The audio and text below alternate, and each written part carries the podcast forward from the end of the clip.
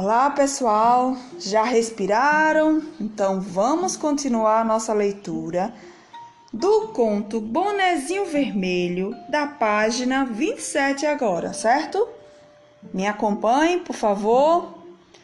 Um relâmpago riscou o céu, seguido de um trovão. Os cães da avó do menino uivaram e depois ganiram. O lobisomem sangrou, caiu com a cacunda no chão. Enquanto ventava, anunciando chuva, ele voltou a ser aquele homem da encruzilhada, agora homem para sempre.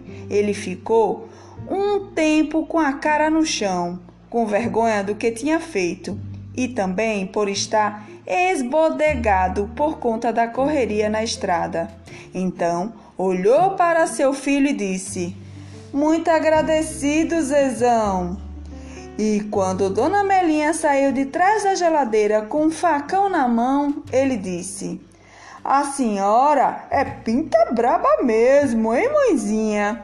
Isso foi elogio de filho agradecido, já que fora Dona Melinha que armara o plano para que seu filho deixasse de ser lobisomem para sempre. Ela ligara para Nora dizendo estar indisposta. Pedira a colaboração do neto caçula, que sabia que o pai era lobisomem. O plano devia começar com o menino levando uma refeição para a avó. Dona Melinha, então, instruiu o filho a se transformar por vontade própria em lobisomem, em vez de esperar uma noite de lua cheia. Mandou o neto e esperar tempo suficiente para que o pai chegasse em seu antigo lar, e recomendou que o menino o espetasse com bastante moderação, já que o objetivo era só fazer o homem sangrar um pouco. Porque um ferimento que sangra faz o homem marcado nunca mais se transformar em lobisomem, enquanto o causador do sangramento viver.